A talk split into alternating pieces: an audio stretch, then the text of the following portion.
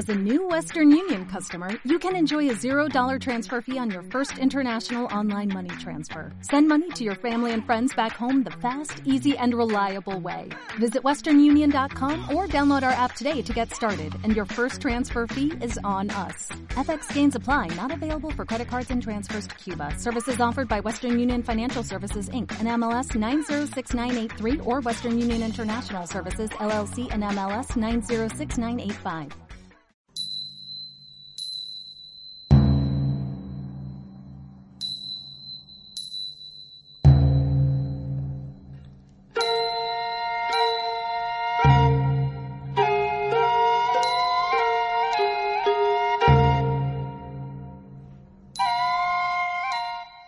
Horacio, Aurea Mediocritas.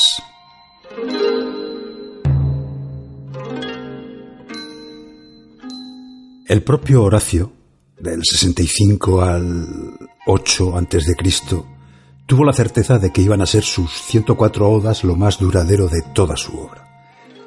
Con ellas culmina en cierto modo una línea poética surgida, como no, en Grecia, y que puede definirse como poesía moral consecuencia natural del vitalismo griego. La realidad de la vida exige del individuo una determinada actitud. De ahí la proliferación de escuelas filosóficas que tratan de enseñar el modo correcto de afrontar individualmente la vida. Una de ellas, la epicúrea, va a tener una gran trascendencia y, desde luego, va a ser fundamental en la formación del mundo poético horaciano. Epicuro había identificado el bien supremo al que debemos aspirar con el placer, fuente de la felicidad.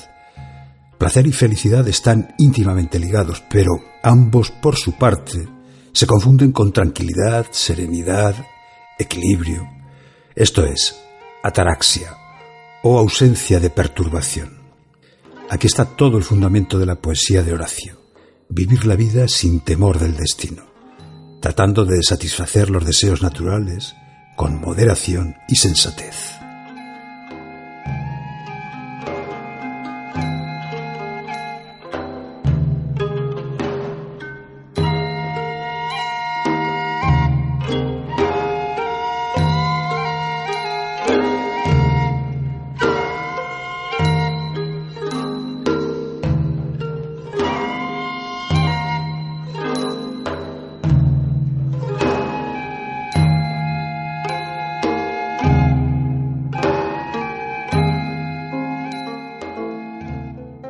El viaje de Virgilio. Que la poderosa diosa de Chipre y los hermanos de Helena, lucientes astros, y el padre de los vientos te guíen, y sople el yapige favorable, oh nave que me debes a Virgilio, a ti confiado. Te ruego que lo restituyas incólume a las regiones áticas y conserves así la mitad de mi alma de roble y triple acero estaba rodeado el pecho de quien atravesó por vez primera el piélago cruel en frágil balsa. Y no temió los ímpetus del lábrego en lucha con los aquilones, ni a las íades tristes, ni la rabia del noto, dueño absoluto del Adriático, que a su gusto levanta o apacigua las olas. ¿Qué cercanía de la muerte infundió miedo a aquel que con los ojos secos vio los monstruos nadando, el mar airado y los infames arrecifes de Acrocera unia. En vano un dios prudente separó la tierra del insociable océano, si es que naves impías surcan prohibidas aguas. Audaz en perpetrarlo todo, la raza humana se precipita por el abismo de los sacrílegos. Audaz el linaje de Jápeto trajo el fuego a los hombres, valiéndose de engaños. Y tras el fuego, arrebatado de la mansión celeste, la palidez y una corte nueva de fiebres invadieron la tierra. Y la necesidad de morir, tardía en otras épocas, adelantó su paso y su llegada. Dédalo atravesó el éter vacío con alas no otorgadas al hombre. Un trabajo de Hércules traspasó el Aqueronte. Nada imposible hay para los mortales. En nuestra estupidez ambicionamos el propio cielo y por culpa de nuestros crímenes no dejamos que Júpiter deponga sus rayos iracundos.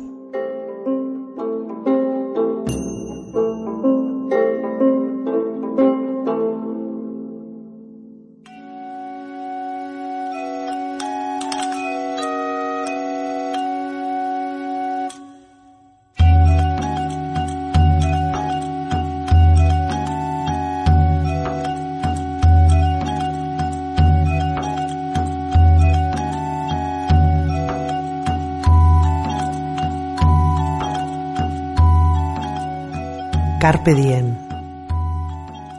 No pretendas saber, pues no está permitido, el fin que a mí y a ti, Leuconoe, nos tienen asignado los dioses, ni consultes los números babilónicos. Mejor será aceptar lo que venga, ya sean muchos los inviernos que Júpiter te conceda, o sea este el último, el que ahora hace que el mar Tirreno rompa contra los opuestos cantiles no seas loca.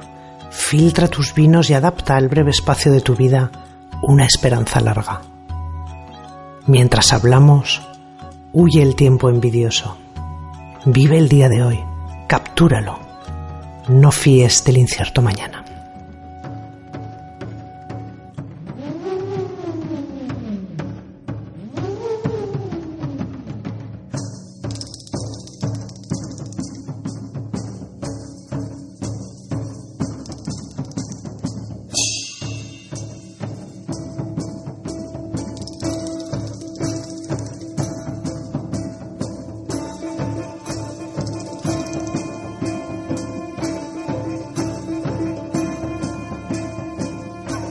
La nave del Estado.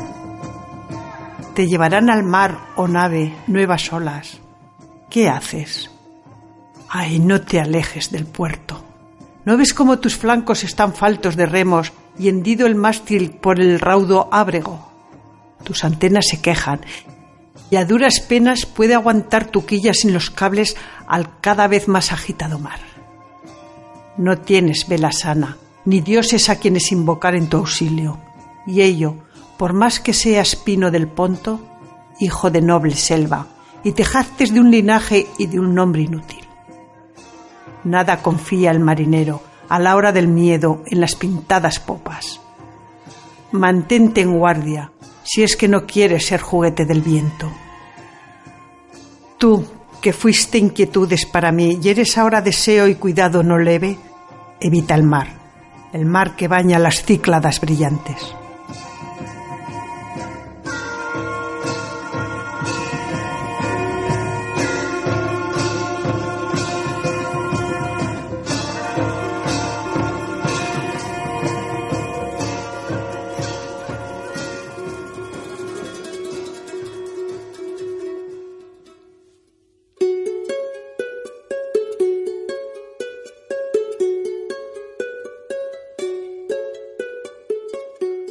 Acuérdate de conservar una mente tranquila en la adversidad.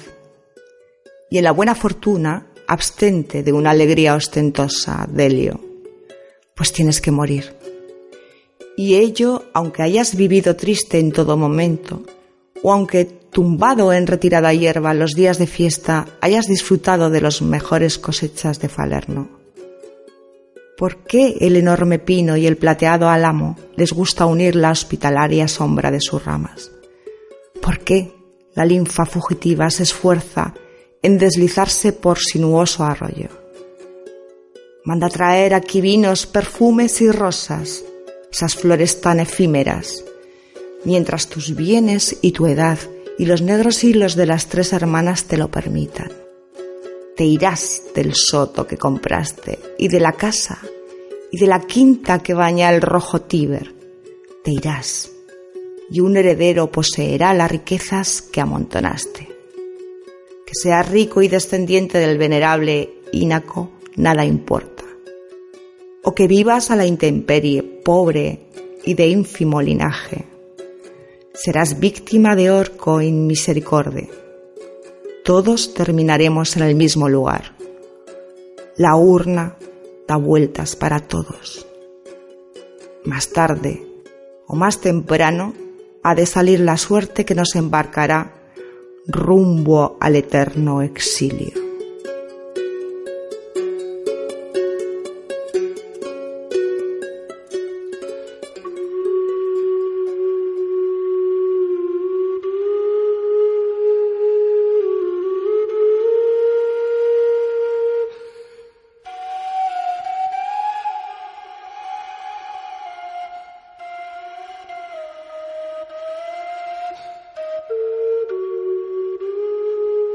Aurea mediocritas. Más rectamente vivirás, Licinio, si no navegas siempre por alta mar, ni mientras cauto temes las tormentas, costeas el abrupto litoral. Todo el que ama una áurea medianía carece libre de temor de la miseria de un techo vulgar. Carece también, sobrio, de un palacio envidiable con más violencia azota el viento los pinos de mayor tamaño, y las torres más altas caen con mayor caída, y los rayos hieren las cumbres de los montes. Espera en la adversidad, y en la felicidad otra suerte teme, el pecho bien dispuesto. Es Júpiter quien trae los helados inviernos, y es él quien los aleja, no porque hoy vayan mal las cosas, sucederá así siempre. Apolo a veces hace despertar con su cítara a la callada musa. No está siempre tensando el arco. Muéstrate fuerte y animoso en los aprietos y estrecheces. Y de igual modo, cuando un viento demasiado propicio hincha tus velas, recógelas prudentemente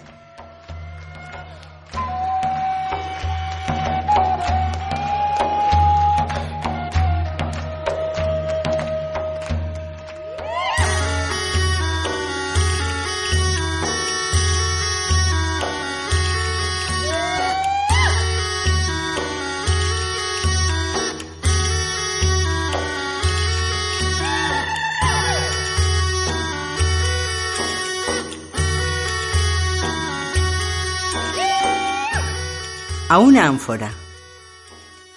Oh nacida conmigo siendo cónsul Manlio, ya contengas lamentos o juegos, ya disputas y locos amores, o sueño confortable, piadosa arcilla que custodias un excelente másico. Y eres digna de ser sacada en un día grande. Baja, Corvino te lo manda, a derramar tus lánguidos vinos. Él, aunque está empapado de discursos socráticos, no te despreciará. Se dice que también Catón el Viejo templaba su virtud con vino. Tú aplicas un tormento blando al carácter que es de ordinario duro. Tú descubres, de acuerdo con el burlón Lieo, las dudas y secretos pensamientos de los sabios.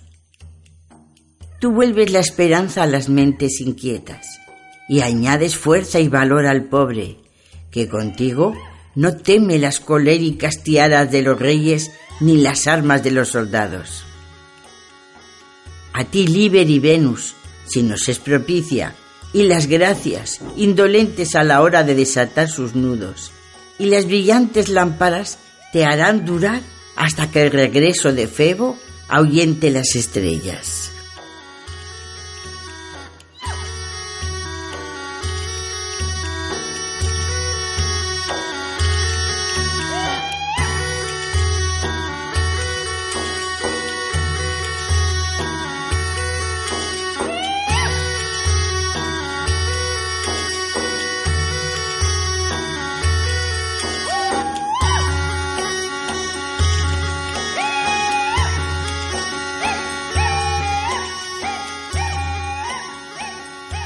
Abaco. ¿A dónde, Baco, me arrebatas lleno de ti? ¿A qué bosques, a qué cavernas soy arrastrado velozmente por una mente nueva? ¿En qué antro seré oído meditando introducir la gloria eterna del egregio César en los astros y en la asamblea de Júpiter? Cantaré lo insigne, lo nuevo, lo que ninguna boca ha cantado no de otro modo que la insomne vacante se queda atónita mirando desde la cumbre el Ebro, la Tracia blanca por la nieve y el rodo peollado por pie bárbaro. Así a mí me complace, extraviado, admirar las riberas y los bosques desiertos. Oh Señor, poderoso de las náyades y de las vacantes capaces de derribar los elevados fresnos con las manos. Nada pequeño, ni en tono humilde, nada mortal celebraré.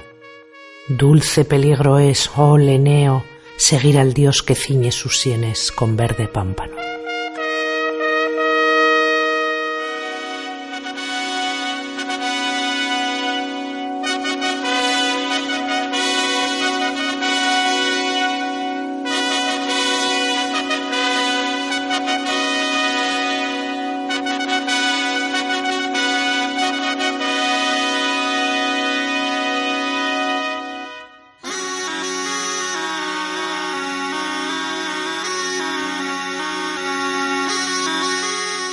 ¿Mueves de nuevo guerras, Venus, después de paz tan prolongada?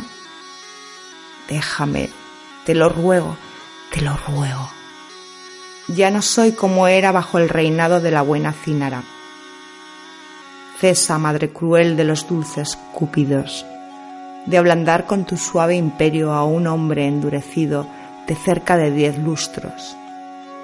Vete a donde te llaman los tiernos ruegos de los jóvenes. Más a será que en alas de purpúreos cisnes te llegues a la casa de Paulo Máximo, si buscas abrazar un corazón idóneo, pues él es noble, bello y elocuente en favor de los nerviosos reos. Joven de mil habilidades, y llevará muy lejos las enseñas de tu milicia. Y si alguna vez es más fuerte que el pródigo rival y puede reírse de sus regalos, cerca de los lagos albanos, te erigirá una estatua de mármol bajo un techo de limonero. Aspirarás allí mucho incienso y te deleitarán liras y flautas berecintias con sus sones mezclados y la siringa. Allí, dos veces en el día, niños y tiernas vírgenes, alabando tu divinidad, golpearán tres veces el suelo con blanco pie, según el rito salio. A mí ya no me agradan mujer ni niño, ni crédula esperanza de amor mutuo, ni disputar por vino, ni ceñir mis sienes con las flores nuevas. Pero ay, ¿por qué? ¿Por qué, Ligurino, corre una lágrima furtiva por mis mejillas? ¿Por qué un poco elegante silencio paraliza mi lengua y mi elocuencia? En mis nocturnos sueños imagino que te tengo, que te persigo a ti, que vuelas por la hierba del campo marcio, que te persigo a ti, cruel, por el agua inconstante.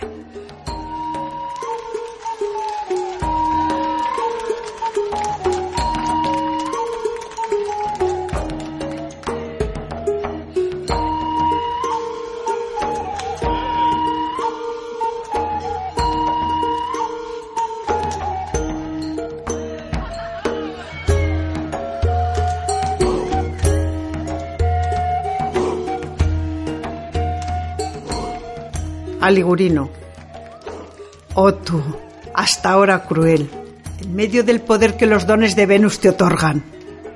Cuando un invierno inesperado llegue sobre tu orgullo y caigan esos rizos que ahora revolotean sobre tus hombros. Cuando se apague ese color, más encendido que el de la rosa roja, y se vuelva áspera la cara de Ligurino, dirás todas las veces que lo veas al otro en el espejo. Ay, mi espíritu de hoy. ¿Por qué no me animó cuando era niño? ¿O por qué no regresan aquellas tiernas mejillas a este nuevo corazón mío?